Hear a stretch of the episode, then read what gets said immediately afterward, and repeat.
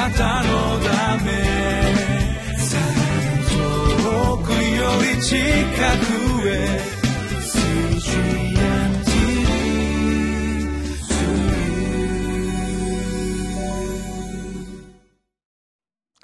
皆様いかがお過ごしでしょうか？3月15日のリビングライフの時間です。私はウェスレンホリネス教団の玉川キリスト中央教会の牧師本間と申します。今日はヘブル書の8章の1節から13節の御言葉をご一緒に読んで御言葉を味わってまいりましょう。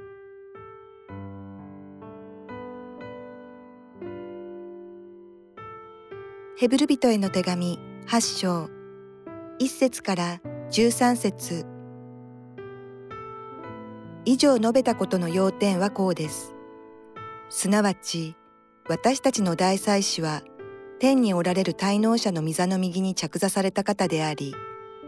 人間が設けたのではなくて、主が設けられた真実の幕屋である聖女で仕えておられる方です。すべて大祭司は、捧げ物と生贄とを捧げるために建てられます。したがって、この大祭司も何か捧げるものを持っていなければなりません。もし、キリストが地上におられるのであったら、決して祭司とはなられないでしょう。立法に従って捧げ物をする人たちがいるからです。その人たちは天にあるものの写しと影とに仕えているのであって、それらはモーセが幕屋を建てようとした時神から蜜毛を受けた通りのものです。神はこう言われたのです。よく注意しなさい。山であなたに示された方に従ってすべてのものを作りなさい。しかし今キリストはさらに優れた務めを得られました。それは彼がさらに優れた約束に基づいて制定されたさらに優れた契約の仲介者であるからです。もしあの初めの契約が賭けのないものであったなら後のものが必要になる余地はなかったでしょう。しかし神はそれに賭けがあるとしてこう言われたのです。主が言われる。見よ、日が来る。私がイスラエルの家やユダの家と新しい契約を結ぶ日が、それは私が彼らの父祖たちの手を引いて、彼らをエジプトの地から導き出した日に、彼らと結んだ契約のようなものではない。彼らが私の契約を守り通さないので、私も彼らを顧みなかったと主は言われる。それらの日の後、私がイスラエルの家と結ぶ契約はこれであると主が言われる。私は私の立法を彼らの思いの中に入れ、彼らの心に書きつける。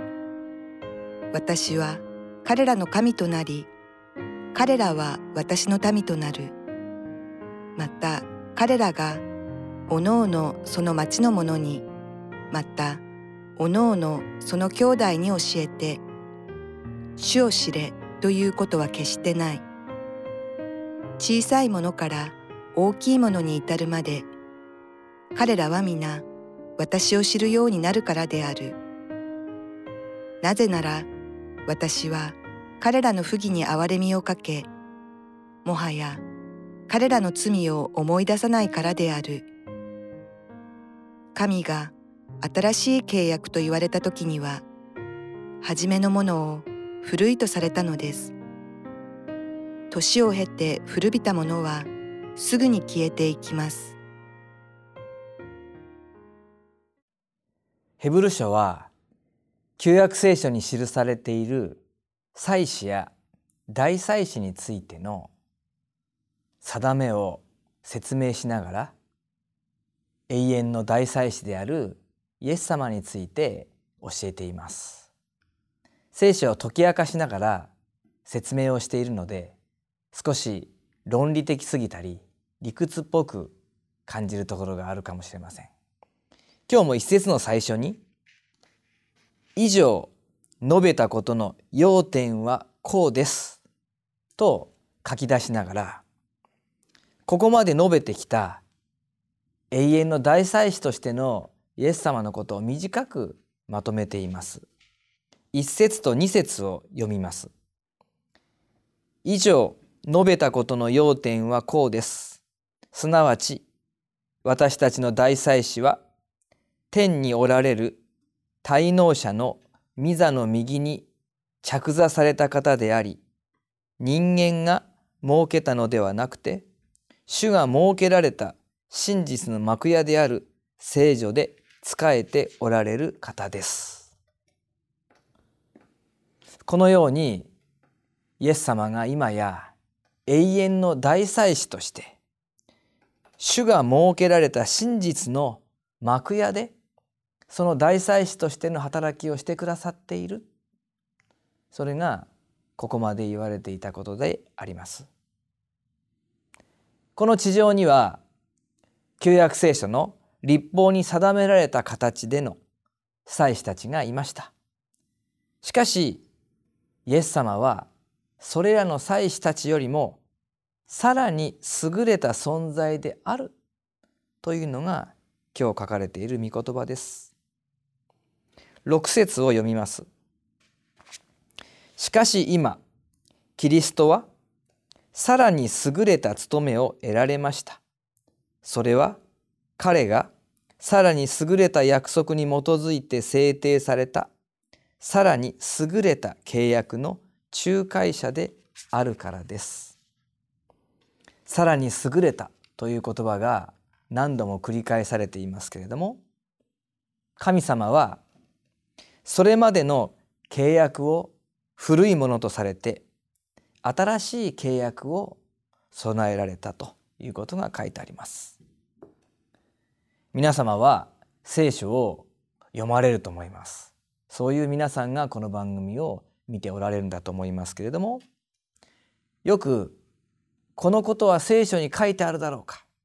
何々をしてはいけない。何々はしてはいい。私たちが行動について迷う時にそれは聖書に書いてあるだろうか書いてないのだろうかということを気にしたりします。もしかすると聖書を掟の本として読んでしまうことがあるのではないか。これは聖書に書いてあるからいけない。これは書いてないからいいんだというようなですね非常にこう単純な発想で読むということがあるかもしれません。もちろん聖書にはさまざまな掟と言われるもの。これはしてはならない。このようにしなければならない。確かにそのように書いてあるところはあります。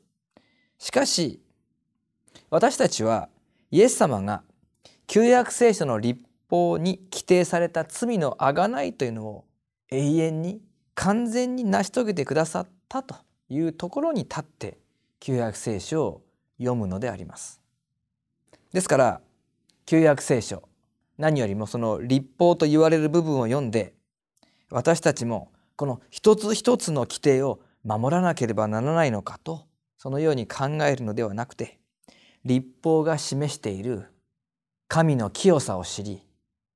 その清い神様に近づけない私たちの罪の大きさを知りそのために罪の贖いが正しくなされなければならないということを旧約聖書の立法を通して知るのであります。しかし人間には特にその立法を委ねられたイスラエルの民にはそして何よりも私たちにはこの立法は守りきれないものであります。9節にもそのように書かれてあります。9節の後半ですけれども彼らが私の契約を守り通さないので私も彼らを顧みなかったと主は言われる。それで神様は新しい契約を立てられたのであります。8節から12節はエレミヤ書31章の引用であります。イエス様の十字架によって立てられる新しい契約この契約によって神様は民の罪を許そうとしておられます神の御心としての立法が心に刻まれて私たちの心と思いがキリストによって清められ救われたものとしてそして神の所有のものとして喜んで主に仕えるものと変えられていくというのが新しい契約が示している救いの姿です。その恵みの仲介者が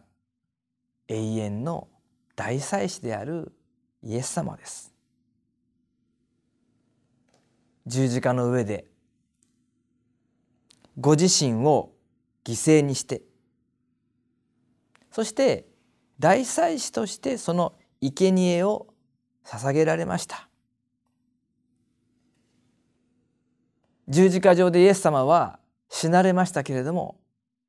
しかし3日目によみがえり。そして今も生きて私たちのために大祭司として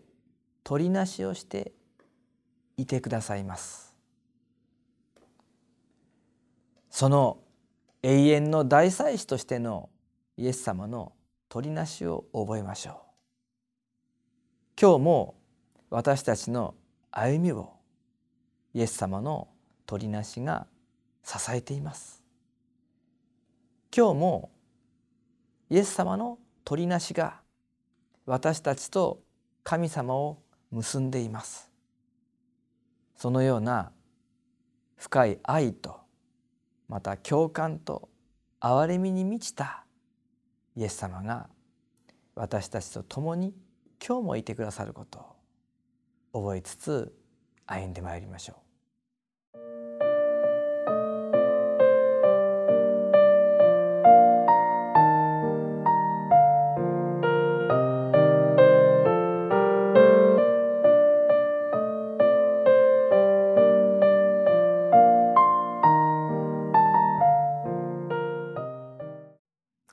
6節をもう一度読みます。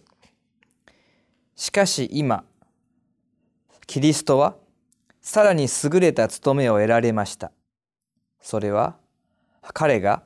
さらに優れた約束に基づいて制定されたさらに優れた契約の仲介者であるからです。モーセによって与えられそして長い時代イスラエルの大切な立法として守られてきたその一つ一つの定め。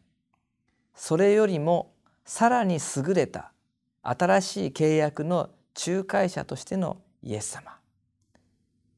立法を守りきれない私たちのために神様はさらに優れた道をお立てになりました。